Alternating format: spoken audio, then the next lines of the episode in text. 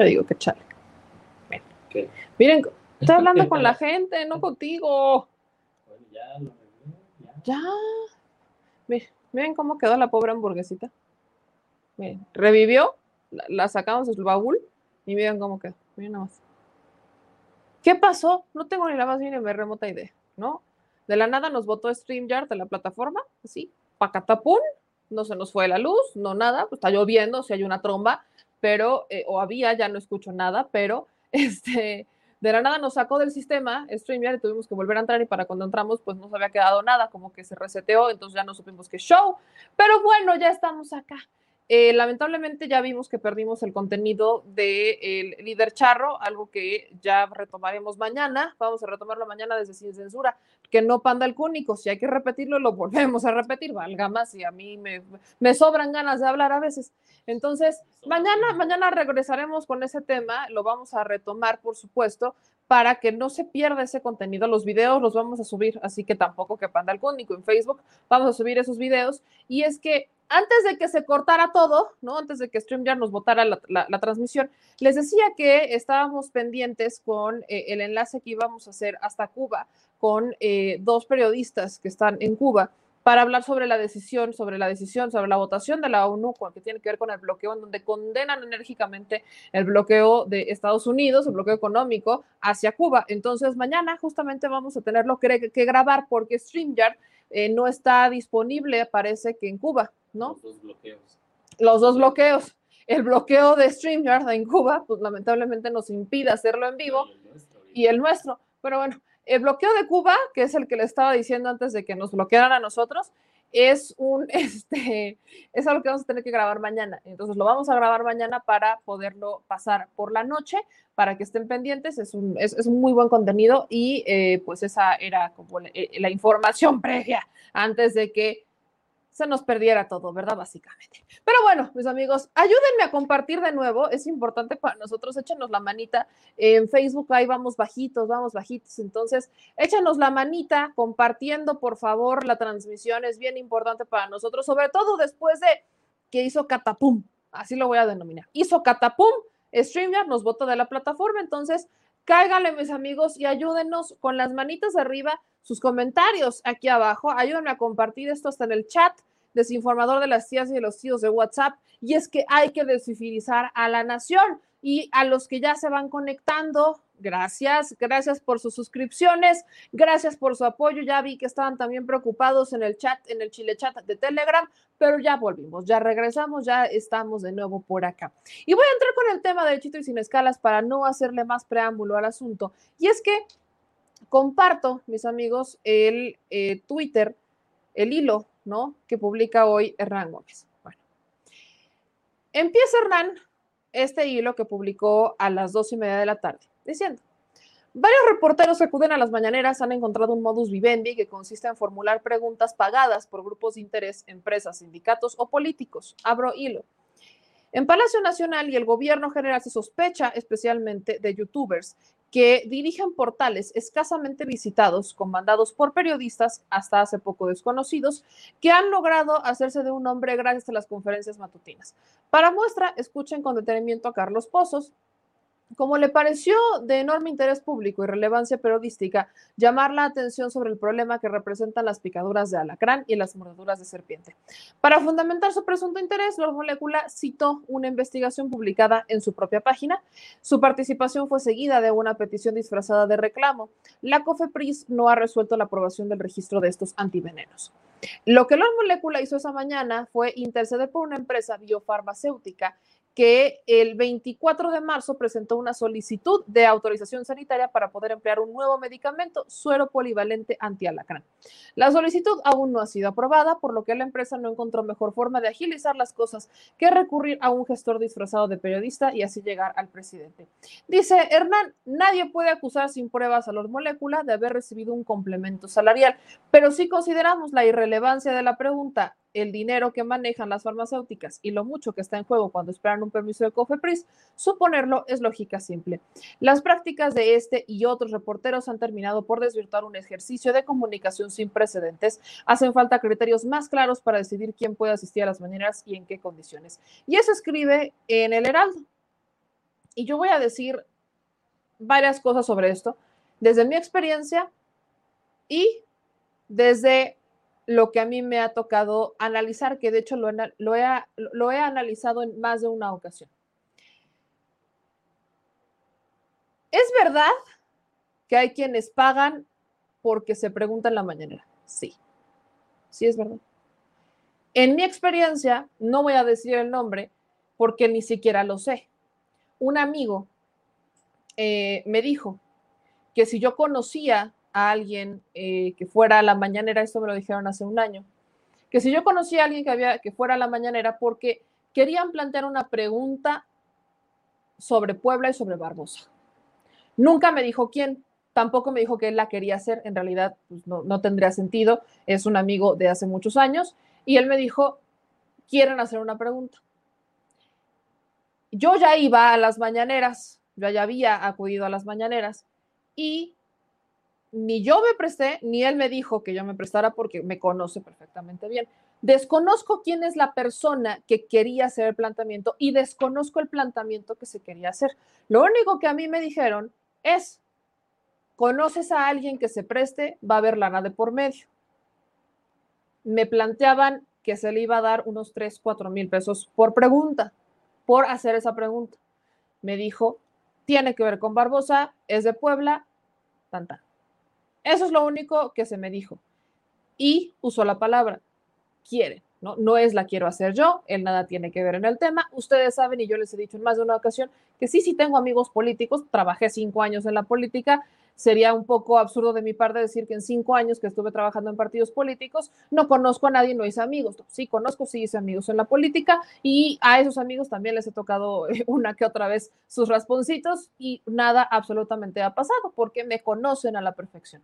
Entonces, sí, sí hay personas que pagan y que buscan gente que va a las mañaneras para que hagan planteamientos. Eso lo sé. Como les digo y lo repito, desconozco quiénes o eran las personas que en ese momento buscaron a mi amigo para ver si conocía a alguien que fuera a las mañaneras para hacer una pregunta sobre Puebla y sobre Barbosa.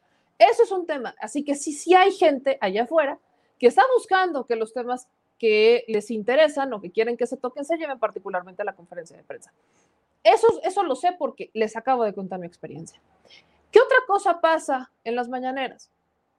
Cuando uno llega a la conferencia de prensa, hay a veces personas afuera manifestándose. A mí me ha tocado, incluso me toca que me buscan. Ya hasta los policías que están en el cerco saben quién soy, porque eh, voy entrando y el señor productor es testigo que estoy llegando a la mañanera y me dicen, hola, buenos días, el oficial de que está en la entrada. Oye, te buscaron unas personas el día de ayer, pensaron que ibas a venir, y eh, creo que van a regresar hoy de nuevo. Esta vez que viniste, te, te buscaron te fuiste por otro lado. Me lo han dicho en más de una ocasión. ¿Qué pasa? Pues es que no las conozco, yo desconozco, a veces las conozco hasta ese momento, a veces son personas que nos ven aquí en el chat y que van a eh, presidencia, que llegan temprano, llegan de madrugada y llevan sus folders con archivos. El último que me dieron era sobre el fraude electoral en San Martín Texmelucan. Pero también hay personas que no nos conocen y que están ahí, que llevan sus casos y que están esperando a los reporteros para que quien sea que entre, te preguntan, ¿eres reportero? ¿Te puedo dar información sobre nuestra protesta para que se la plantees al presidente? Te la dan. Eso también pasa en las conferencias de prensa. Eso es algo que ocurre. ¿Qué otra cosa ocurre? ¿Se acuerdan del caso que pregunté en la mañanera de Manuel Valdovinos, este hombre que lleva preso 21 años por haber asesinado a un hombre que presuntamente estaría vivo. Bueno, ese es un caso que a nosotros llegó por el Mijis. A nosotros, a mí me buscó el Mijis por Twitter, eh, me dijo que si tenía yo algún caso, o sea, que si, si, alguno de sus asesores se podía contactar conmigo, le dije que sí, les pasé mi teléfono, eventualmente se contactaron con el productor y eh, le plantearon al productor el caso y le dijeron al productor, ¿sabes qué? Es que está pasando esto y esto A, B, C, D, F, G, H, I, J, K y queremos que se le haga la pregunta al presidente. Eso pasó, no estoy ocultando y lo dije desde un inicio, ¿no? Eh, lo dije porque hasta la, en la entrevista con la esposa de, de Valdovinos, ella me lo pide en la entrevista. Ella me dice, por favor, sé mi voz con el presidente y dile que, que, se, que él que sentiría de que su esposa estuviera en prisión y que él que sentiría si le arrebataran a su hijo. Eso es lo que me dice y está en la entrevista que le hicimos a la esposa de Valdovinos. Así que sí, a nosotros nos han llegado casos de esa manera, ¿no? Nos han llegado casos. Y el caso de Valdovinos, lo tengo que decir, cuando recién conocí el caso, porque me lo presentó el señor productor y vuelvo a insistir, llegó a nosotros a través del Mijis, yo empecé, ese mismo día me etiquetaron en una publicación de Twitter de Valdovinos y yo lo veía en video y yo, yo brinqué cuando le dije, bueno, es que ¿cómo le hace para estar en prisión y subir videos a Twitter? Y subir videos a redes sociales. ¿Cómo le hace? No era uno, no eran dos, eran varios videos. Y lo primero que le pregunté a su esposa cuando la vi antes de grabar fue eso. ¿Cómo le hace tu esposo para grabar videos desde prisión? Y ella me dice, pues hemos tenido que caer en la cultura del moche. Hemos tenido que entrar en esta parte del sistema y son los oficiales quienes se prestan para eso. No es desconocido para nosotros que en las prisiones se maneje dinero a cambio de favores, privilegios o simple y llanamente un estilo de vida dentro de prisión cigarros, plumas, libretas, radio, televisión. No es desconocido que eso ocurra dentro de las prisiones. Mota, drogas, celulares, no es desconocido que esto ocurre. ¿Qué me pasó en ese momento? Yo hago el planteamiento en la mañanera, en la primera oportunidad que tengo, que me da el presidente López Obrador la palabra.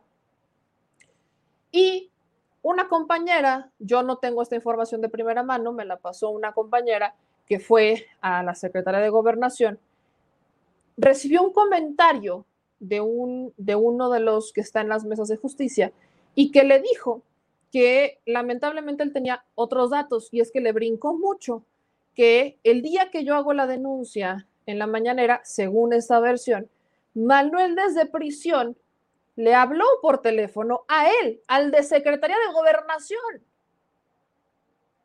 Y le habló por teléfono para reclamarle por qué estaba citando a su esposa. Esa es una versión que yo tuve de una tercera, una segunda persona. A mí me brinca, me brinca mucho, todavía me falta corroborarlo, pero les comparto todas estas experiencias porque al final, como reporteros o como periodistas, o al menos mi compromiso al ir a las mañaneras, es que vaya yo con el mayor panorama posible de los casos para evitar caer en conjeturas o para evitar hacer eh, choros mareadores muy largos o para evitar que no se resuelva el tema, ¿no? Eso siempre lo he dicho, ¿no? Me, hay veces en las que me alargo un poco porque no sé si el presidente conoce el contexto o no, pero hay veces en las que intento ser muy precisa con los planteamientos y es porque quiero o hago una chamba previa a. En el caso de Manuel, me quedé exclusivamente con la versión de la esposa, con la denuncia y tan. Esto se los pongo sobre la mesa porque hay una cantidad de rumores que se llevan a esta conferencia de prensa, pero de verdad brutales. Yo no, a mí no me gusta entrar. Yo les decía incluso que cuando recién empezaba yo a ir a las conferencias de prensa, eh, pues yo nada más llegaba y me sentaba y no hablaba con nadie. Yo llegaba, me sentaba, decía buenos días, decía buenas tardes y me iba, ¿no? Decía, bueno, todos son buenos días. Decía buenos días, buenos días, ya llegué, ya me voy. Tan, tan, no hablo con nadie, no me gusta. Últimamente, pues sí hemos he platicado ya mucho más con compañeros como Ramón Flores, con Alberto Marroquín cuando me toca aquí con él, este, con Arturo Pavón, y con quien más. He cruzado hasta palabras con el de Reforma, que eh, siempre les he dicho es bastante educado conmigo, es bastante amable, caballeroso, eh, el reportero, el corresponsal de Reforma, el que siempre va a las maneras en que le decían que era el Rafa Fake, incluso. Eh, ¿Con quién más? Con Frida Guerrera, cuando hemos coincidido, también he platicado con Frida Guerrera palabras malas, palabras menos, con Demián Duarte, quizás con quien más platico, con Hans Salazar, este, vaya, son varios compañeros con los que he ido platicando. Y también me he peleado en la mañanera con otras compañeras. Me he peleado y me he peleado y se los conté con la reportera, con la corresponsal de Televisa, con Dalila Escobar y con la corresponsal de Milenio. No me he peleado con ellas tres particularmente.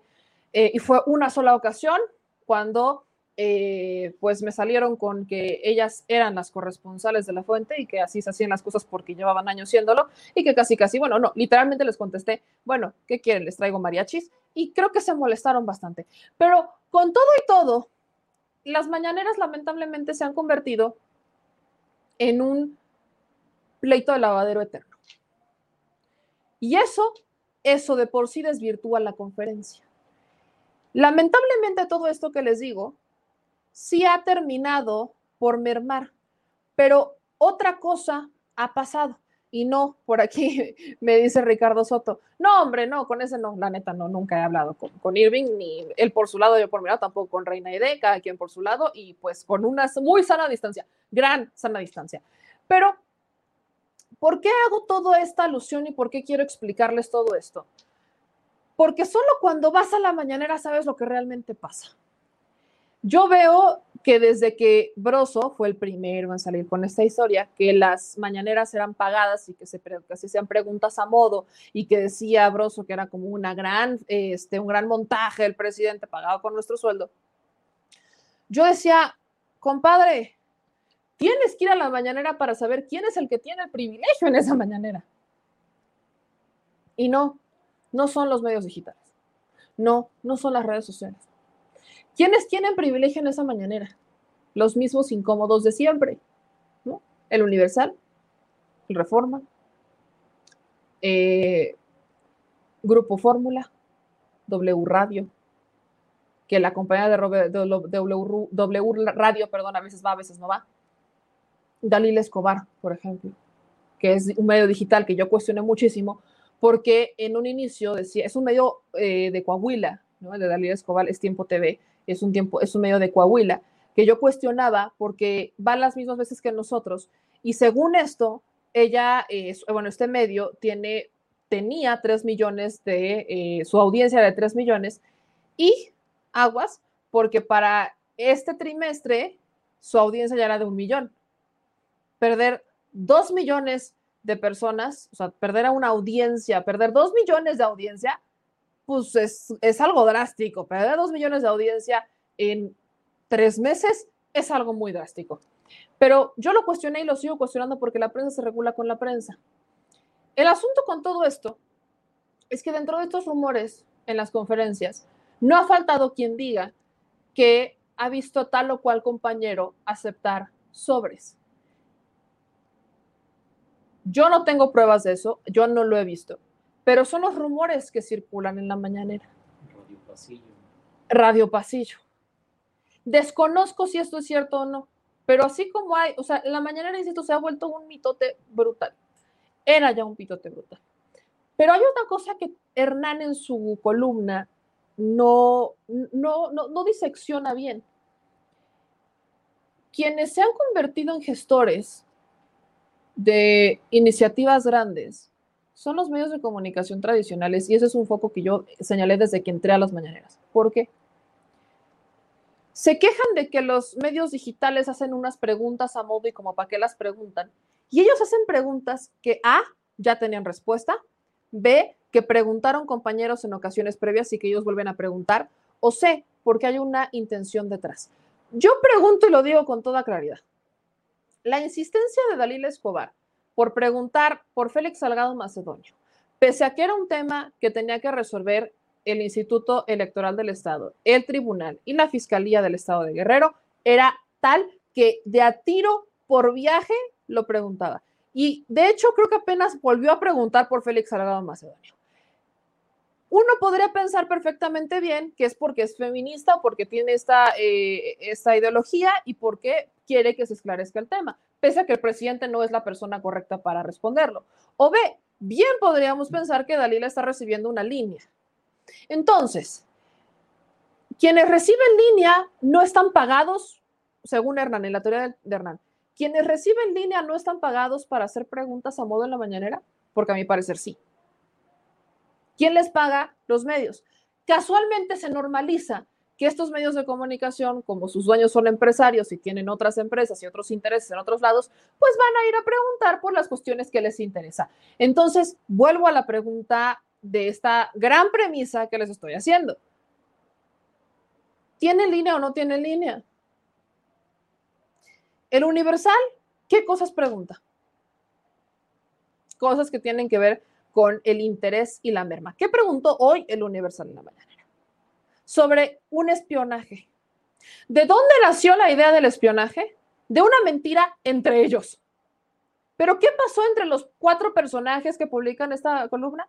Que casualmente, por culpa del presidente López Obrador, dejaron de recibir entre 300 y 400 mil pesos mensuales por escribir esas columnas. Seamos netas, el Universal se ahorró una ganga, el Universal, una verdadera ganga, el Santo Universal, al dejar de pagar por porquerías como las que se publicaron hoy. Porque fueron rumores que se hicieron entre ellos, lo publicaba Temoris Greco, fue un rumor que sacó uno y luego le hicieron vuelta entre los tres y entonces yo me los imagino sentados en un café, ahora hay periodismo de café, antes había periodismo, antes yo siempre criticaba la política de café, ahora criticaré el periodismo de café, en donde están sentados como compadres tomando su cafecito y entonces pregunta uno al otro qué opina y no tú opinas, no, pero tú, oye, si hacemos una columna, listo, salud.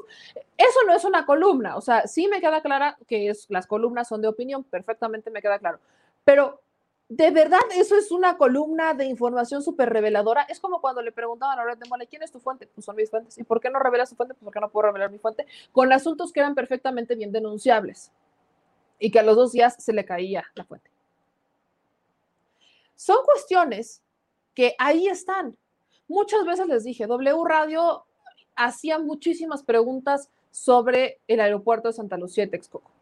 Incluso yo recuerdo una ocasión en que la reportera de W Radio hizo una pregunta un año después, fue a inicios de mediados, fue a mis primeras mañaneras, fue como por ahí de noviembre del año pasado, cuando la reportera de W Radio estaba preguntando por la cancelación de los contratos de Texcoco, algo que ya se había respondido literalmente a mitad de 2019 y que se volvió a preguntar en inicios de 2020 y que se respondió en inicios de 2020. Ella lo volvió a preguntar en noviembre de 2020.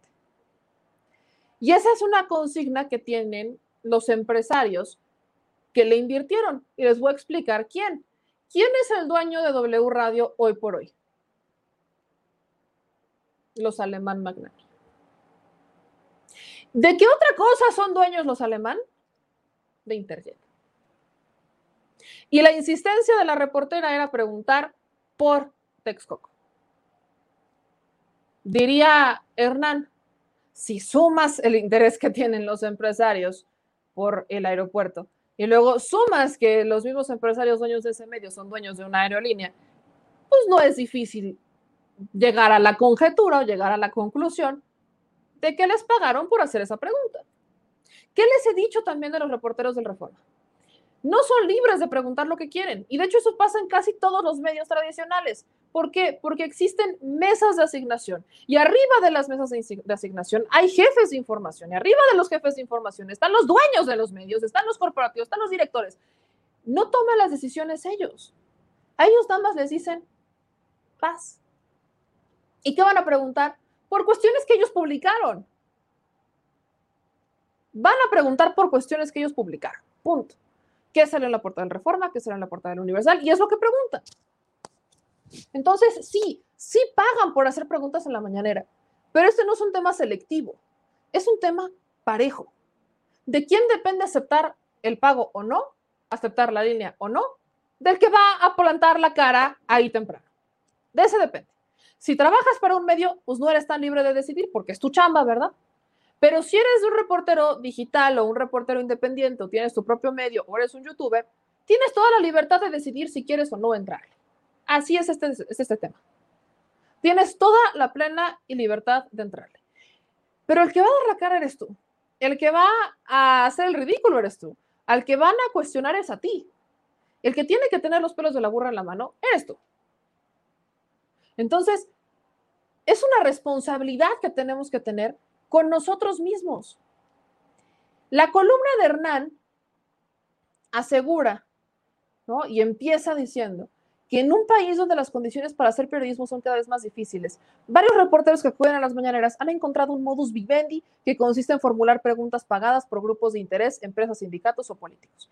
Y dice que en Palacio Nacional y el gobierno general, o sea, su fuente sería Palacio Nacional y el gobierno en general, sospechan que portales escasamente visitados, comandados por periodistas hasta hace poco desconocidos, lograron de hacer su nombre gracias a las conferencias matutinas.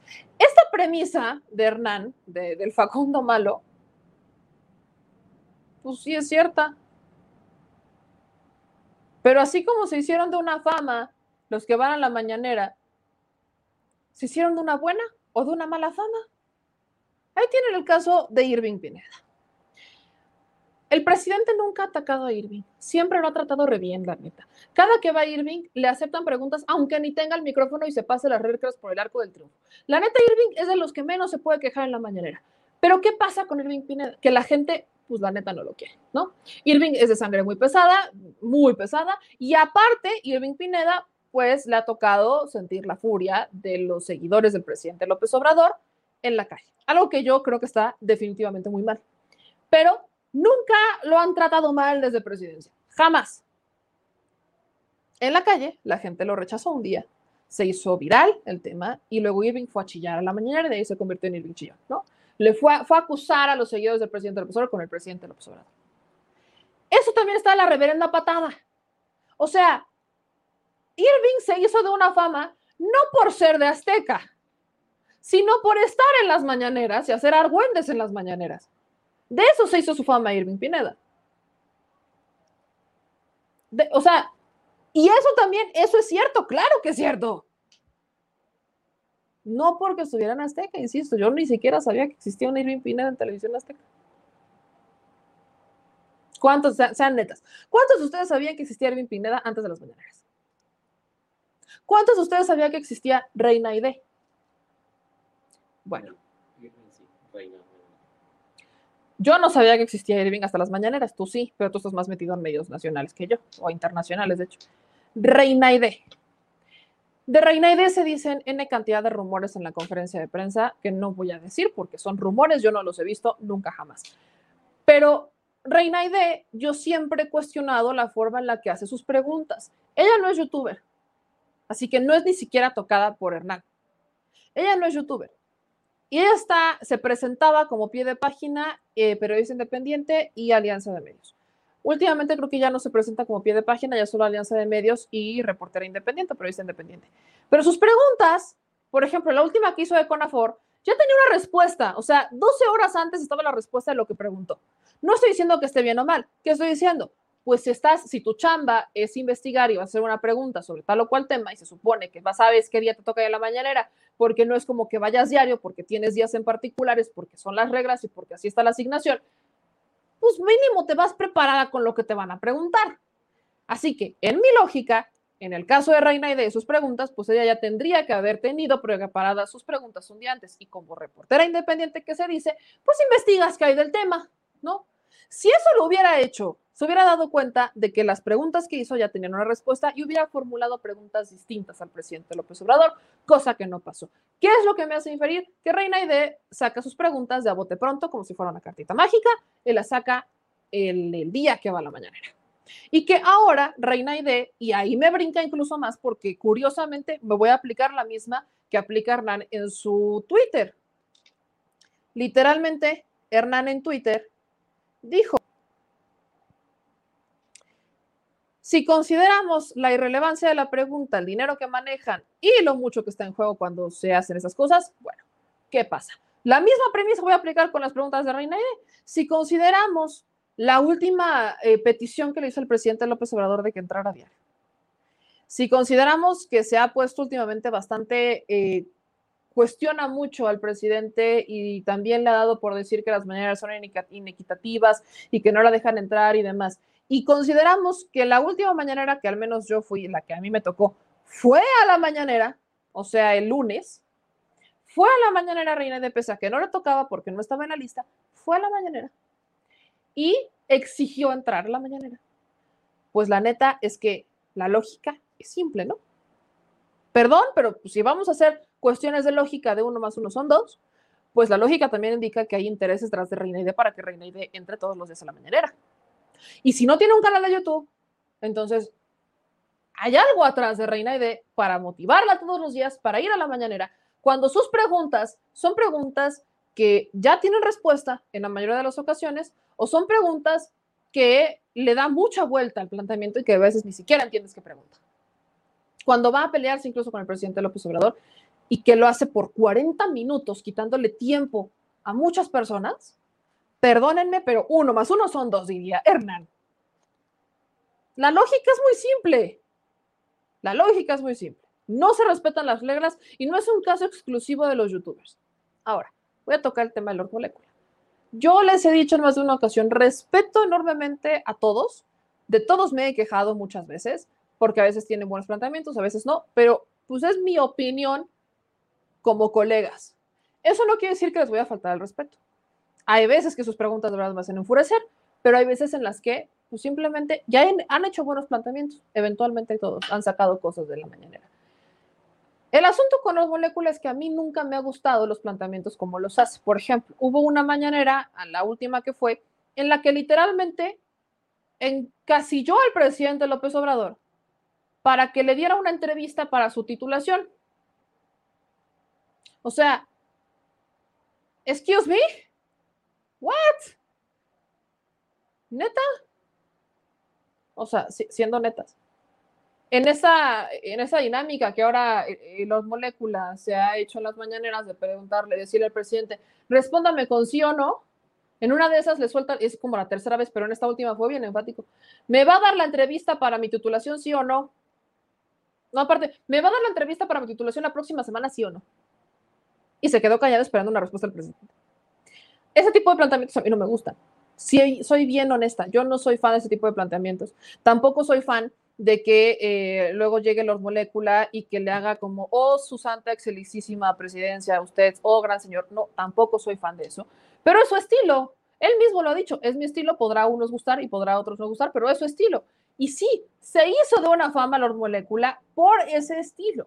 Pero ¿saben por qué incluso más se hizo de una fama Lord Molécula? Porque los medios nacionales le dieron esa publicidad.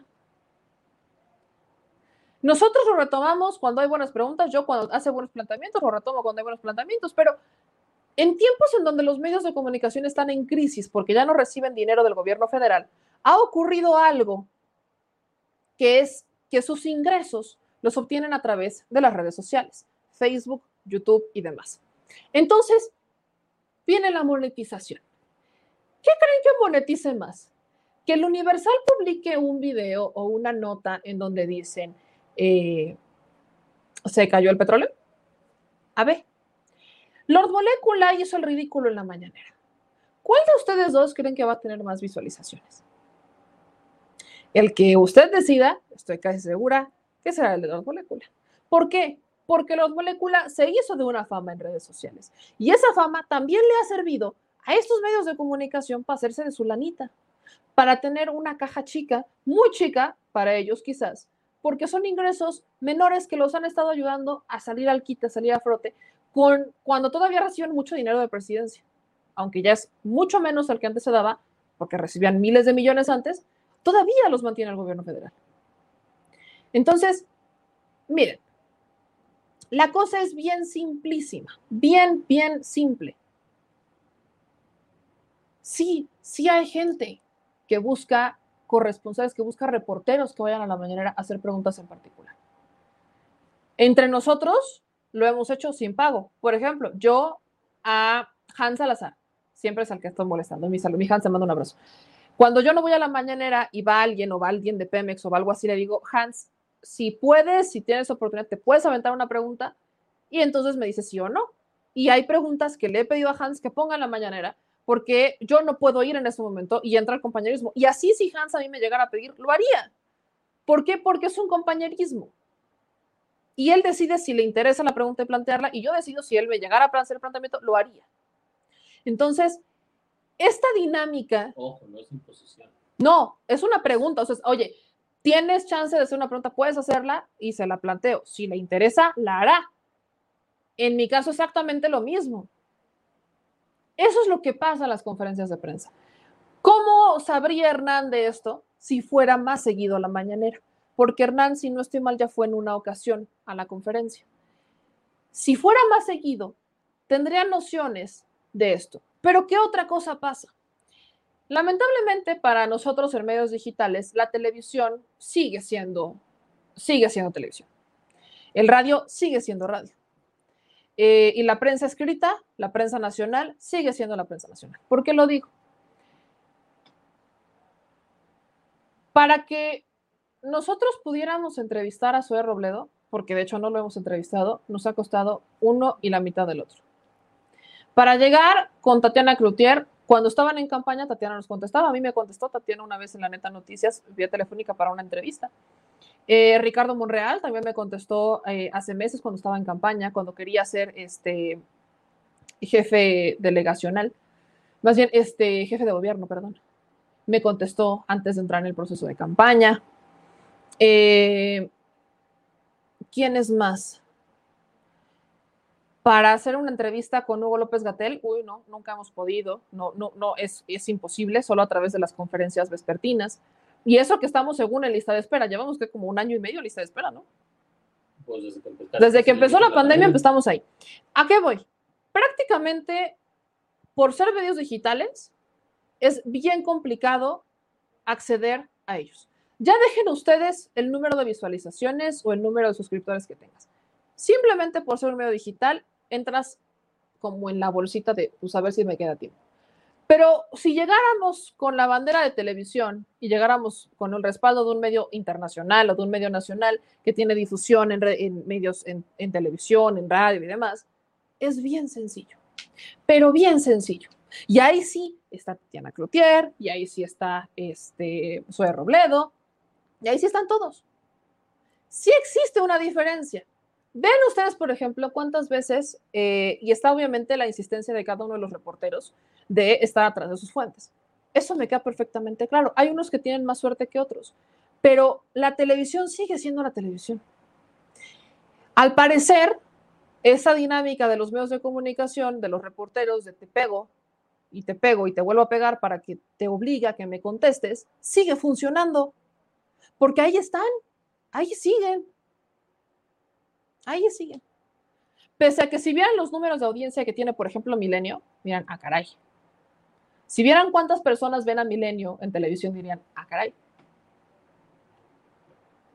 Creo que nosotros tenemos más audiencia que Milenio. Por decir uno. Si vieran los niveles de audiencia que tiene la octava, dirían, ah, caray porque no es un tema de audiencias.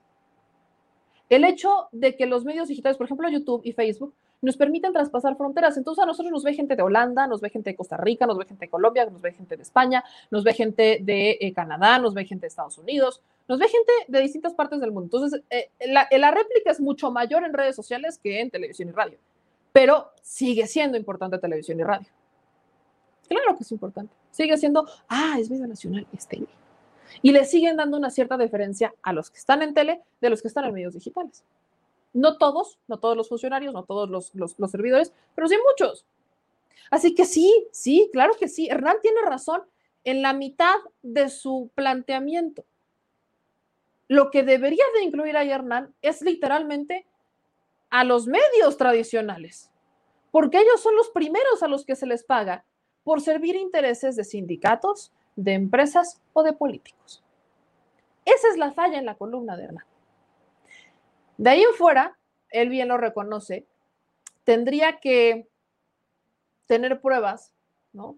Las transacciones, que en estos casos normalmente se hacen en efectivo, para no dejar rastro, no dejar una huella, de quiénes son los que pagan y cuánto pagan. Y entonces decirles están pagando. Pero si seguimos su misma lógica de uno más uno son dos, yo les acabo de nombrar una serie de personajes de medios nacionales que reciben lana por hacer preguntas, que tienen una línea por hacer preguntas. Les he puesto sobre la mesa personajes que él no, que él no cuestiona, pues. Así que quizás tendríamos que ampliar estas, eh, estas críticas a los medios, a los mañaneras, porque no tiene que ver un tema con presidencia, tiene que ver con quiénes vamos a las conferencias de prensa. Tiene que ver con las responsabilidades que nosotros llevamos, con los casos que llevamos y con la decisión que cada quien toma a la hora de sentarse ahí y decir qué va a preguntar. Esto es simple. Ahora, en el caso de Sin Censura, Vicente, claro que me ha pedido que haga preguntas. ¿Por qué? Porque somos un medio de comunicación. Sin Censura es un medio de comunicación. Por supuesto me lo ha preguntado, pero ¿saben qué es lo más chistoso? Que aún siendo el director del medio de comunicación, Vicente, la forma en la que me pregunta o me pide que haga planteamientos en la manera empieza siempre. Morra, ¿tienes un tema para la mañanera o te puedo mandar algo? Siempre inicia igual. Siempre que Vicente quiere que eh, me pide que haga un planteamiento en la mañana para sin censura, o sea, que él es algo que él necesita que se haga el planteamiento, empieza preguntándome si ya tengo las preguntas que voy a hacer o si me puede pasar un tema. Y es el director del medio. ¿no? Ahora sí, imagínense, es el director del medio. Cuando estaría yo, y de hecho estoy más acostumbrada a que me digan, necesito que preguntes ABCD o FG, porque es un medio de comunicación y sigues una línea. O sea, eso lo vemos normal, pero lo otro no. Vuelvo al punto. Incluso cuando Vicente me ha planteado temas, voy a decir la neta, hubo uno o dos que dije, chale, mano. O sea, le tuve que meter de mi cosecha para hacer el planteamiento como más extensivo porque lo sentía como muy chiquito o muy local a veces. Entonces lo, buscaba proyectarlo y ahí me veían en la mañanera cuando le decía, a ver, va, y leía el planteamiento, entonces me metía y empezaba a hacer como, a ver, aquí qué pasó y aquí qué no. Y me puse, o sea, en 10 minutos me pongo a buscar qué es lo que hay sobre el tema para empaparme del tema, tener la noción del tema y entonces hacer un planteamiento con conocimiento de causa. Y eso es lo que hago, eso es lo que pasa en Sin Censura, al menos en mi caso. Lamentablemente no pasa con todos los demás. Yo puedo decir con plena certeza que tengo toda la libertad del mundo para hacer las preguntas que yo quiera en la conferencia. Tengo toda la libertad, así que tengo los pelos de laburo en la mano para decir que nunca me han eh, dicho, necesito que hagas esto ahorita y que me lo han impuesto, jamás, que siempre me han pedido, en el caso de Vicente, que si voy a hacer planteamientos, bueno, puedes, tiene chance, lo puedes meter, y que no ha sido una persona que esté ahí como, no me ordena, pues es eso, no me hace la orden que cuando nos llega un caso, yo decido si plantearlo o no, con los riesgos que conlleva cometer quizás el error, como a veces no tener eh, todo el panorama, como el caso de Manuel Bardovinos, por ejemplo, ¿no? Que estaba sobre el tema, sobre la mesa, esto de que pudo haber hablado por teléfono desde prisión con eh, el de Mesa de Justicia en la Secretaría de Gobernación, ¿no? Y cuestionar por qué citaban a sus esposas, y de hecho ese era el objetivo de, eh, del tema. Entonces, uno cuando va a la conferencia de prensa tiene que hacer tiene que hacerse responsable de lo que plantea ahí porque es el que está dando la cara. Y en mi caso yo me he hecho perfectamente bien responsable de todo lo que he planteado porque son casos que han llegado a mí o que yo he decidido porque los he buscado yo. Al final, la decisión siempre ha sido mía y nadie me ha podido decir, nadie me, nadie me puede decir es que te pagamos, es que te dijimos, absolutamente nadie. Y también hemos frenado casos que tenemos en stand-by hasta verificar la información, porque nos han llegado bastantes que no tenemos claridad en el tema. Exactamente. Muchas veces es como de ver, o sea, nos dicen, ¿te acuerdas un caso electoral? Se, molestan porque no les damos seguimiento. Bueno, ellos piensan que no le estamos dando seguimiento, pero sin embargo estamos, las investigaciones tardan tiempo.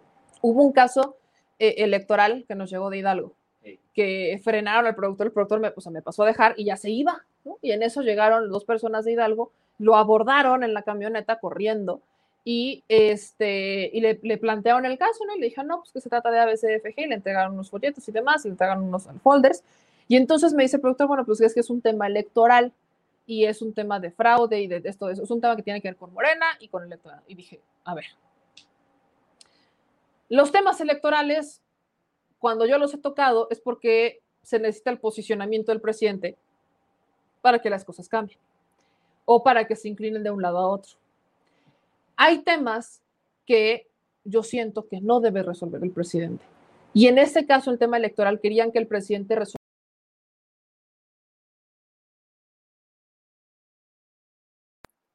No nos sacó, aquí estamos, que no panda el cúnico, fue lo mismo de todas las noches.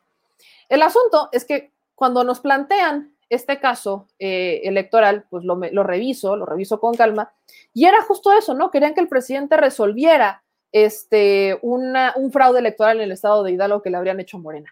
Eso no lo puede resolver el presidente López Obrador, eso lo tienen que resolver los, este, las autoridades electorales, el partido Morena y demás. Entonces, a ver, si Morena no se ha quejado como partido político del fraude, entonces, ¿qué esperan que haga el presidente? No puede hacer absolutamente nada en el tema electoral.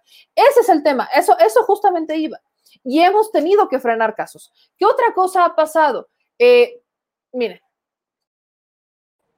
ya volvimos de este lado, estamos bien chuequísimos en pronto. Pero ¿Qué otra cosa nos ha pasado? La investigación que tenemos actualmente. Es un tema que no tienen ustedes la cantidad de veces que me ha urgido literalmente llevarlo a la mañana. No tienen ni la más mínima de remote veces de cómo me he mordido los dientes, mordido las, las uñas, perdón, por llevar el caso a la mañanera. ¿Por qué no lo hago? Porque es un tema tan delicado, tan delicado y son tantos casos que no la voy a regar. Y cuando lo lleve a la mañanera, va a ser porque ya está completo, hasta donde nos topemos con esta primera parte, porque ya está decidido que son varias. ¿Por qué? Porque es un tema bien complicado, bien, bien feo, que toca el tema de derechos humanos. Y esto tiene distintas vertientes, distintas vertientes que se sujetan incluso a la mala interpretación. Y de no hacerlo bien, en vez de ayudar, vamos a perjudicar. Y por eso, cada que digo ya, no, tenemos que, nos sale algo y continuamos con la línea de investigación, algo que no podemos postergar. Lo hemos tenido que frenar, justamente por eso. Y es una decisión que se ha tomado en esta Chile Cueva, que se ha tomado al terminar la transmisión, al cerrar y al decir, es que necesitamos hacer esto bien. Y ese es el tema en realidad. Lamentablemente yo sé que eh, no, todos toman esto eh, con el debido respeto y seriedad que se le debe, ¿verdad? La neta. Eh, creen que nada más es ir a plantarse por plantarse, o muchos incluso del medio que sea, han ido solamente por obtener foco y reconocimiento, ¿no? Y a muchos no les ha salido. La situación es bien sencilla para ya cerrar el tema y poder leer algunos de sus comentarios. Nos tenemos que hacer responsables nosotros de lo que hacemos, porque también estamos sujetos a escrutinio público. La prensa se regula con la prensa y nosotros nos regulamos entre nosotros. Habrá gente a la que no le guste mi forma de preguntar. Hay muchísimas personas a las que no les gusta cómo pregunto. Hay personas que yo antes veía me criticaban mucho por cómo pregunto y que ahora dicen me gusta cómo preguntas. He ido también aprendiendo, he ido también mejorando, he ido haciendo cosas distintas eh, porque yo soy muy especialita conmigo y eh, muy crítica, me juzgo demasiado. Entonces, siempre busco hacerlo mejor, pero esa soy yo y yo no puedo esperar que los demás hagan el resto. Por eso quería contarles lo que pasa a gran escala en las conferencias de prensa, lo que se dice, yo no lo puedo comprobar, como se los decía, y lo que a mí me ha pasado. Pero sí, sí, sí, sí hay pagos en la mañanera, pero no solamente es a youtubers.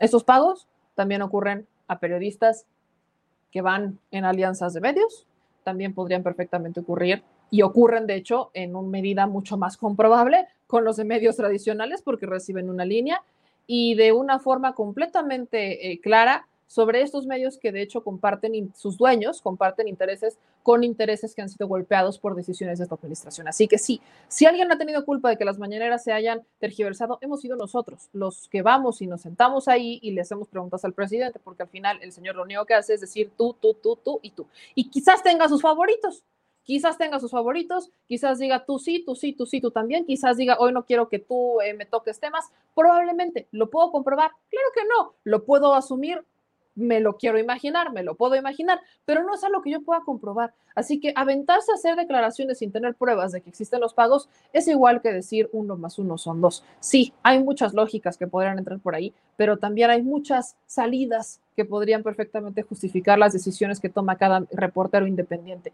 Al contrario de los medios nacionales, que ellos reciben una línea porque hay mesas de información, hay mesas de asignación, eh, están los directores y están los dueños de los medios. Entonces, quienes sí reciben un pago completamente comprobado por hacer preguntas en la mañanera, los medios tradicionales, los mismos de siempre. Y sí, les da la palabra al presidente. Así que aguas con estas suposiciones y con estas columnas que en su inmensa mayoría eh, están destinadas a generar, creo que hasta una división entre medios. Hoy por hoy, todos somos youtubers. Ciro López, Ciro Gómez Leiva es youtuber, este, López Dóriga es youtuber, López Dóriga y Carlos Marín son youtubers y podcasters. Todos son esos youtubers, porque hoy todos de alguna manera han tenido que recurrir a los medios digitales para seguir existiendo. Que de seguir viviendo en los medios nacionales de forma exclusiva, en los tradicionales, hoy la gente no los pelaría. Una inmensa mayoría de personas perdieron los medios tradicionales. Y eso es algo que deberían de observar los funcionarios, funcionarios que no seguían por el tema de audiencias, seguían por la persona que les hace la pregunta. Y esa persona, si está en televisión, es muy probable que tenga ciertos, cierta deferencia y ciertas puertas abiertas que a nosotros nos cuesta porque estamos toque toque, toque toque, toque toque, toque como locos, como desquiciados y que ahí estamos, ahí estamos. Y sí, lo criticamos, pero no apechugamos. En sus comentarios voy con algunos de ustedes. Le quiero agradecer a Elizabeth Tejeda Landero que nos manda un super sticker de 14 pesos. Eh, dicen aquí en sus comentarios, Jacobo Contreras, para hacer un ejercicio novedoso las mañaneras es comprensible que haya periodistas desacostumbrados que ni saben plantear una, una pregunta razonable o inteligente porque se ponen nerviosos ante el presidente. Dicen acá en sus comentarios, este, gracias, Adel Montemayor dice, eres una riata. Qué amable, muchas gracias. Eh, dicen acá en sus comentarios, meme, ¿de qué murió la sobrina del presidente? ¿Es verdad que Cabeza de Vaca dio la orden? Eh, sí vi que había fallecido la, eh, una sobrina del presidente López Obrador, pero no, no creo que tuviera que ver con cabeza de Fue ayer o antier, ¿no? Ahorita les paso eso, que tenían ahí la pregunta. Este, nos decían acá, dicen, se cortó el video desde hace rato, ya no me podía conectar, les hacen mano negra. Me preguntan, ¿cuándo vas? Me preguntan varias personas, ¿cuándo vas a exponer el caso de Daniela Parra? Ya hay más cochinero ahí, es mucha injusticia. No sé si estás interesada.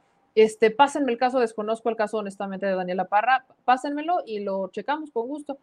Eh, dicen aquí en sus comentarios, ¿por qué el gobierno no tiene agencia de noticias activa? Preguntémosle a San Juana, porque es la de Notimex.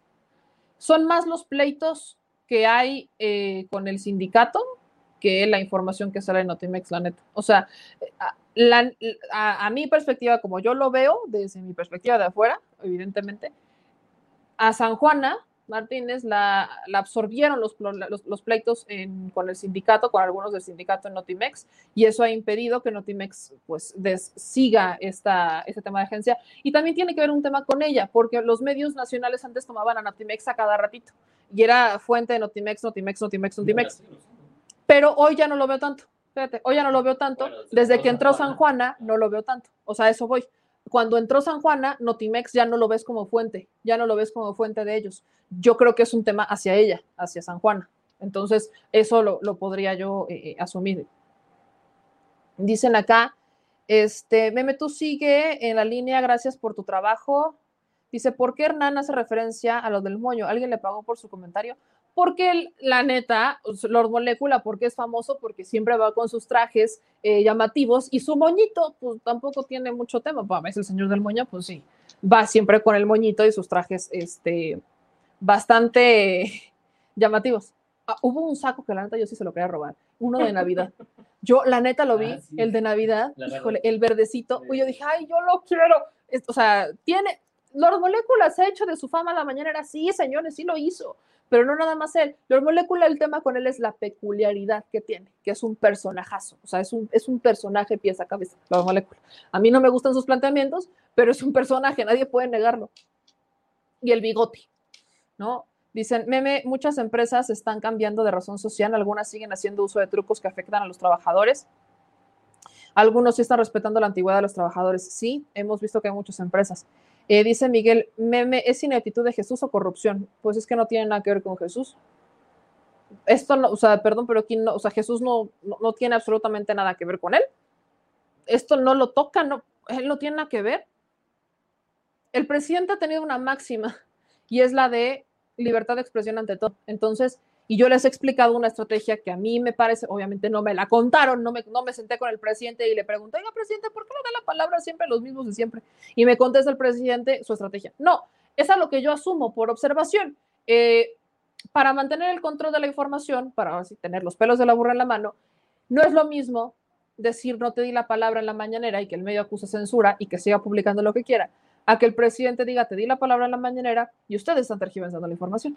Y aquí está el fragmento en la mañana en la que tú haces la pregunta, yo te la respondo y entonces tergiversas. No es lo mismo, hoy lo vimos con el Universal. El Universal va y hace planteamiento, sube su pregunta, el presidente los exhibe por una fake news. Esa es la dinámica del por qué siempre con ellos. Y eso no tiene nada que ver con Jesús, es una estrategia que hasta yo haría, la neta. Pero en mi perspectiva, creo que tendrá que existir un equilibrio entre unos y otros, algo que se está empezando a compensar en las conferencias ahorita. Este, dicen acá en sus comentarios, AMLO se informa en las benditas redes. Eh, dicen acá, Meme y Ramón, los mejores periodistas, dice Ismael.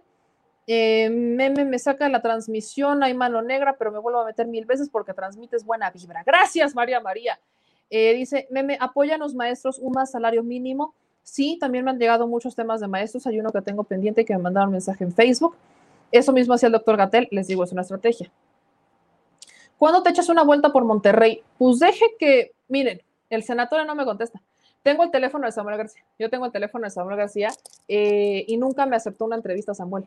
Lo busqué desde la neta noticias, desde que estábamos en Puebla, lo busqué para entrevista y nos dejó plantadas, a mí me dejó plantada dos veces. Lo buscamos y nos había dicho que sí, a mí me contestó que sí, y cuando era la hora de la entrevista, nos colgó. O sea, hubo una vez que nos colgó, entonces pues ya nunca más lo volví a buscar. ¿Para qué? Ya me dejó colgada, ya para qué, ya lo voy a estar buscando.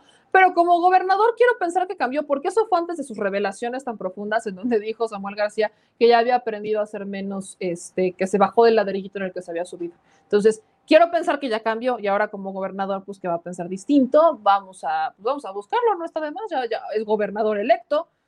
Amo a ver, amo a ver, este, dicen acá, Carmelo nos pregunta por el relajo que trae Silvano y sus comentarios de narcoestado. ¿Qué información hay sobre eso? Está circulando todo el día. ¿Qué es lo que pasó eh, con, con, Silvano Aureoles? Silvano está por salir y tiene miedo Silvano Aureoles. Eh, el gobernador entrante ya dijo que lo va a auditar, Y yo les voy a insistir, es más, le voy a pasar esta información al gobernador entrante, porque Ramírez Bedoya debe de saber que en 2017 o 2016, fue 2016, voy a buscar la nota que hicimos en la, neta noticias, el gobernador de Michoacán le mochó mil millones de pesos al presupuesto de seguridad. Fue 2018, la nota la sacamos en 2018, fue el presupuesto de 2017. El gobernador Silvano Aureoles le mochó mil millones de pesos al presupuesto de seguridad y ¿a dónde los mandó? Sepa la fregada, no sabemos a dónde mandó la lana y eso debería de ser auditable, es auditable, completamente auditable y es responsabilidad y obligación del gobernador entrante.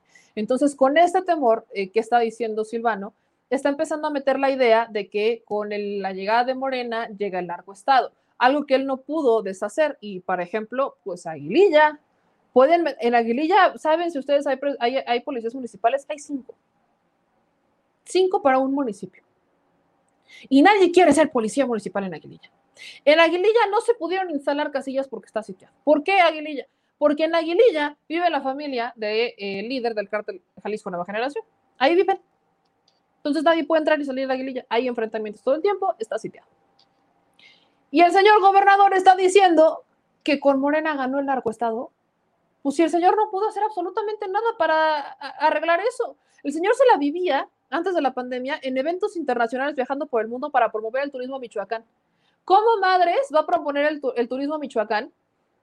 A menos que sea turismo extremo, ¿no? Turismo hasta de muerte, porque pues Michoacán sigue siendo el mismo estado de siempre, solo que con medios súper pagados para promover el turismo y que la gente llegara a Michoacán bien felices y bien contentos. Y se toparan con una realidad muy distinta en Michoacán. Eso es lo que hace el gobernador. Entonces quiere decir que va a llegar el narcoestado cuando en realidad el narcoestado nunca se fue. Lo apoyó a él, a él lo apoyaron, los narcos lo apoyaron a él, le dieron dinero, señor. Y llegó el acusado con Morena, a ah, caray. yo pregunto cuándo se fue. Y lo que le ha contestado Ramírez Bedoya es que pues va a haber auditoría. Aquí no, o sea, eh, si se dan cuenta, hay algunos gobiernos que ya están empezando a hacer reuniones de transición, menos el caso de Michoacán.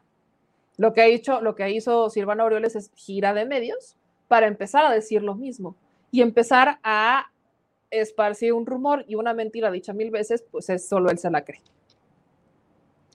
Por últimos comentarios nos dicen, este, buenas noches, dice Daniel Alejandro. Oigan, sigan compartiendo, sigan compartiendo. Si Robó Silvano quiere curarse salud diciendo son narcoestado, así desvía la atención de su buena administración. Latinos podría promover Michoacán usando a y Loret. No, tienen otros intereses ahora. Meme, ¿cómo va la ida del encargado del, cómo ves la ida del encargado de programas del bienestar del gobierno al Senado para hacer contrapeso al Judas de Monreal o quitarlo? Pues es una rencilla interesante, hay que ver cómo funciona. Mañana vamos a, a tocar más los temas. ¿Y qué traigo en la mano? Un tripiecito. Un tripiecito bien chido. ¿Qué me ves? ¿No sabías que tenía el tripiecito en la mano? O sea, estás enfrente de mí, ¿no viste mi tripiecito? Sí, lo vi. Pero sí. Te estás burlando de mí, ya sabía yo. Ya sabía yo. Qué feo que sea así. Este dice, Meme, tú también has hecho una youtuber que sobresale por exponer asuntos de interés público y con la intención de hacer justicia. Nos dice Alfredo, saludos desde el pro, saludos desde NESA, Turismo Extremo, pues sí. Eh, no olviden votar para el juicio este primero de agosto. Con eso cerramos. No olviden votar para el juicio este primero de agosto. No tengo abierto el WhatsApp, señor productor. Si me regala mi celular, con todo gusto del universo. El señor productor está mandando información. Dice que de última hora, por favor, que por piedad no cortemos la transmisión a estas alturas, que cómo se me ocurre hacerlo. Este. Ah, me dice Legorreta que ya quitaron en Facebook para monetizar videos del Universal. Chale. Pues miren, pues miren, nada más, miren nada más. Ahora, mis amigos, este, de última hora, permítanme compartirles esto. De última hora fue detenida Alejandra Barrios, líder de ambulantes de la Ciudad de México, en marzo de este año, Diana Sánchez Barrios, hija de la imputada, también fue detenida y vinculada a proceso por los delitos de extorsión y robo en pandilla agraviados. Diana Sánchez Barrios en ese momento aspiraba a ser diputada local por el Distrito 9 de la coalición Va por México. Elementos de la Fiscalía Capitalina aprendieron en la colonia Jardín Balbuena a la líder de comerciantes. Tras mostrarle su orden de aprehensión, se la llevaron a la penitenciaría femenil de Santa Marta y ahí pasará hoy su primera noche. Me acuerdo mucho de, eh, de videos que circularon justo eh, de, Diana Sánchez Barrios atacando a la 4T. Y ahí está, hoy detienen a, eh, a su mamá, ¿no? Hoy detienen a Diana Sánchez Barrios, líder de ambulantes en la Ciudad de México. Se pone, se pone interesante, se pone interesante esta situación. Entonces, pues a ver qué pasa. No, no, no es de menos, no es, no es menor esta información, no es menor esta información. Creo que es importante compartirla. De última hora viene este comunicado de prensa. Lo voy a leer, el comunicado de prensa este, que mandan la, Fiscalía la Fiscalía General de Justicia de la Ciudad de México. Aprende Fiscalía a una mujer por la probable comisión de los delitos de extorsión y robo en pandilla, ambos agraviados. Personal de la Fiscalía General de Justicia de la Ciudad de México cumplimentaron la noche de este jueves en la alcaldía Venustiano Carranza una orden de aprehensión contra una mujer por su probable participación en los delitos de extorsión y robo, de robo en pandilla, ambos agravados. El mandato judicial fue ejecutado en la colonia Javín Balbuena por agentes de la Policía de Investigación luego de que el representante social de la Fiscalía de Asuntos Relevantes solicitó y obtuvo una referida orden de aprehensión. Antecedentes del caso señalan que el Ministerio Público de la Fiscalía dio seguimiento a una denuncia por la probable comisión de los ilícitos de extorsión agravada, continuando diversos dos y robo agravado en pandilla contra dicha persona. Tras la lectura de sus derechos constitucionales, a la mujer se le llevó, eh, fue llevada para su certificación médica y posteriormente para ser trasladada a Santa Marta, Catitla, con la finalidad de ser puesta a disposición de un juez de control que la requirió. A la persona mencionada en ese comunicado se le presume inocente y será tratada como tal en todas las etapas del procedimiento, mientras no se declare su responsabilidad mediante sentencia emitida por el órgano jurisdiccional en los términos señalados en el Código Nacional de Procedimientos Penales ya va a visitar a Charito Robles. A ver si no se hacen amigas o a ver si no ya eran amigas, ¿verdad? Así, hola comadre, ¿cómo estás? Te vine a encontrar. Bueno, a ver qué pasa. Y ya me acordé quién es Daniela Parra, ya el señor productor ya, ya, vi, es el tema de Sergio Mayer, eh, la hija de Héctor Parra, eh, acusa a Sergio Mayer de corrupto. Por ahí vi que alguien dijo que yo iba a llevar el tema a la mañanera. A ver. Hablando de. Uno, es un tema que no conozco, es un tema de dimes y diretes. Y la razón por la que se vuelve de interés público es por la intervención de Sergio Macher. Considero, considero que antes de tocar el tema en la mañanera se deberían de agotar las instancias judiciales. ¿Por qué? Porque el presidente no es poder judicial para empezar. El presidente no es juez, el presidente no es, eh, no puede hacer más. También muchas veces les he dicho que eso yo hasta yo lo he aplicado y lo digo lamentablemente, que uno tiene que ir a la mañanera a preguntarle algo al presidente López Obrador para que dé su opinión, no para que el presidente haga algo en realidad, sino para que la persona o la institución que no te informa responda y tiene mucho, eso mucho lo hacemos con la Fiscalía General de la República, porque la Fiscalía no dice nada, ¿no? Solamente emite información a través de boletines cuando algo ya pasó o cuando se le pregunta al presidente y entonces la Fiscalía responde. ¿Por qué? No porque se le haya tanto preguntado al presidente, sino porque el presidente pues, es muy pro información, que se transparente todo y porque existe una presión mediática para que se esclarezca a V tema. Entonces, esa es una situación. Pero a esas alturas del caso de, eh, de Héctor Parra, se deben de esclarecer, y sí, yo estoy de acuerdo en que se haga público, completamente público, pero no siento que sea un tema que deba tocar el presidente. Lo, digo honestamente. No, no, no es un tema que puede resolver el presidente. Tendría yo que empaparme mucho más del caso, tendría yo que estar segura incluso de que hay más injusticias, eh, que es un caso injusto de los que como muchos hemos llevado, y para eso yo tendría que incluso hablar con Héctor Parra, ¿me explico? O con los abogados de Héctor Parra, o con la hija de Héctor Parra, para poder tener el contexto, hablar con las dos hijas de Héctor Parra, de hecho, con la que lo denuncia y con la que lo defiende. Antes de tomar la decisión de llevar el caso a la mañanera, en una situación como estas, que es lo que hemos hecho en todos los casos, hemos buscado a las partes.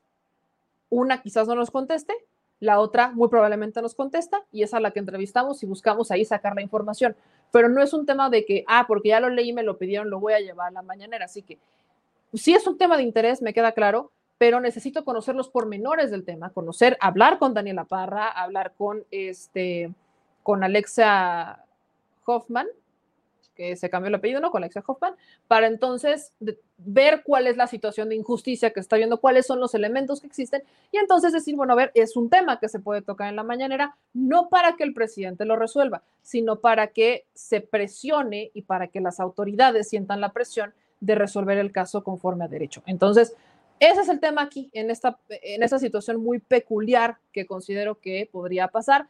Así que, pues, permítanme, permítanme tantito que vamos de caso en caso, son investigaciones un poquito largas. Vamos a ver si podemos conseguir una entrevista con Daniela Parra. Que al señor productor no, no, le cuesta trabajo. No, usted... A veces Ah, te hagas. Mira, mientras me consigas a la reina de Twitter, todo va a estar bien. Todo va a estar bien. Mientras yo pueda platicar con Ana Martín, todo va a estar bien, que es la nueva reina de Twitter. La nueva reina de Twitter, y dígalo quien lo diga, es la nueva reina de Twitter. Pero ahí vamos, ahí vamos, ahí vamos, mis amigos. En sus comentarios dicen, eh, Clarisa, meme, en las madres buscadoras aquí en Ciudad Obregón ya no tienen apoyo de la Sedena, andan solas a diario y encuentran cuerpos, tenemos temperaturas. Mándame la info, porfa. Este, esto es algo que, sí. ¿Qué pasó con las buscadoras?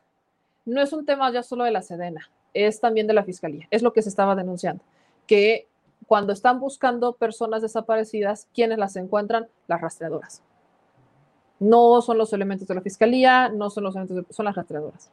¿Por qué? Porque están todo el tiempo ahí. Y es algo de lo que la fiscalía de Hertz Manero se echó para atrás. Ya no lo quería hacer, no quería tener la responsabilidad y ahora solo están como invitados. Eso sí creo que es eh, algo importante. Dice Ana Plasencia, un YouTube que se llama su programa Argüenderiro, es espectáculo, si lo comentó me lo pasaron por ahí, sí, ya me acordé, me lo pasaron, me pasaron un fragmentito, pero yo no entendía que él había dicho que yo lo iba a llevar a la mañanera. Ahora ya, ya lo entendí. No, es un tema que no, no voy a llevar a la mañanera, a, menos que conozca todos los pormenores del asunto y que logre establecer una relación de corrupción con Sergio Mayer, que quizás es lo que sería de interés en la mañanera, pero de ahí en fuera no tengo más elementos más que esperar a que lo resuelvan las autoridades este, judiciales. Y dicen aquí en sus comentarios, ahora comenzaron a divulgar un meme político de que Noroña manda mensajes de nombre del presidente. Chale. Ya es tarde, seguramente ya heredó el trono Alejandra, ¿qué? Alejandra Barras. Pues ya nos vamos, mis amigos. Aquí dice Blanca, lo que pasa es que un diputado metiche que nada tiene que hacer en ese asunto es Sergio Mayer y estamos viendo con tráfico de influencias, por eso te, te comenta. Sí, yo, por eso es lo que decía Blanca. Sé que el tema es Sergio Mayer, que si Sergio Mayer, se, los, se, lo decía, se lo decía al productor, si Sergio Mayer no se hubiera metido, no estarían preocupados por el caso de Héctor Parra, sean honestos lo estuvieron viendo los. Sean honestos, sean netas. Si no fuera porque Sergio Mayer apareció en la escena, nadie estaría, nadie, nadie, me, no me hubieran pedido que llevara el caso de Héctor Parra a, la mañana o de Daniela Parra. Sean netas, sean netas. Que vuelvo al asunto, no estoy diciendo que sea un caso menor, pero hasta este momento yo no tengo pruebas para decir que Sergio Mayer metió la mano y que hubo tráfico de influencias. ¿Quién lo dice? Daniela Parra. Vamos a buscar la entrevista con Daniela Parra para que nos explique cómo es la intervención de Sergio Mayer. Y con todo gusto, si es una situación que se pueda tocar, lo haré.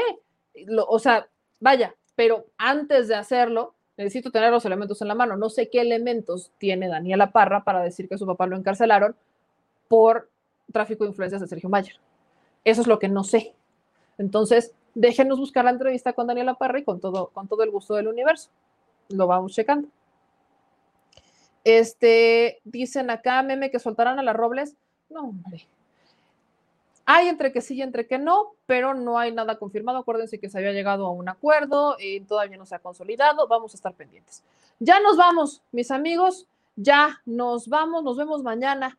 Este, gracias a todos los que estuvieron comentando el día de hoy, gracias a los que estuvieron incluso cuando ya nos, este, nos, nos, se nos fue la transmisión, nos cortó YouTube, bueno, ya no supe qué pasó, pero lo recuperamos, lo recuperamos con esa transmisión y les agradezco a todos los que nos mandaron superchats, que vi ahí algunos, pero como estaba yo bien entrada en la dinámica, este, pues no los pude responder. Pero gracias a los que nos comentan, a los que nos comparten, a los que nos piden, a los que nos... Gracias a todos ustedes.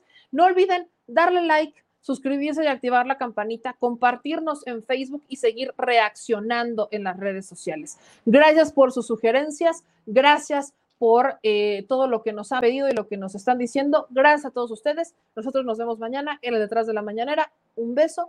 Adiós. Si estás en Puebla y quieres un café que de verdad sepa café, ve a Georgian Café Vas a encontrar postres, variedad de cafés y tés, pero sobre todo un precio justo y sabor inigualable. Por la pandemia, su servicio es solo para llevar, pero de verdad no te lo puedes perder.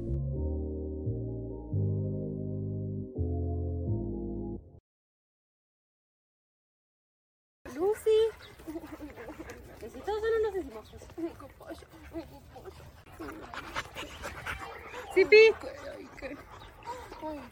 También chiquitos. Y la que está tomando agua. Y el blanquito que está aquí. Bueno, como cafecito clarito. ¿Cuál no chino? No, ¿Por qué? ¿Por qué así? ¿Cuál es la angustia? ¿Cuál es la angustia? Oye, Bruce. ¿Por qué chino? Perdón, es que mi mamá la Sí, la gente así lo estudió. Luego nos llegó una niña muy parecida, pero se va midiendo. Como que si le gruñen o algo así se quita y no, no, que no, no todos los perritos lo quieren. Y cuando le llega a atacar a algún perro se echa también. Pero es con los cachorros, estos no le hacen nada. No, estos se ve que estaban súper bien. ¿Se les acabó?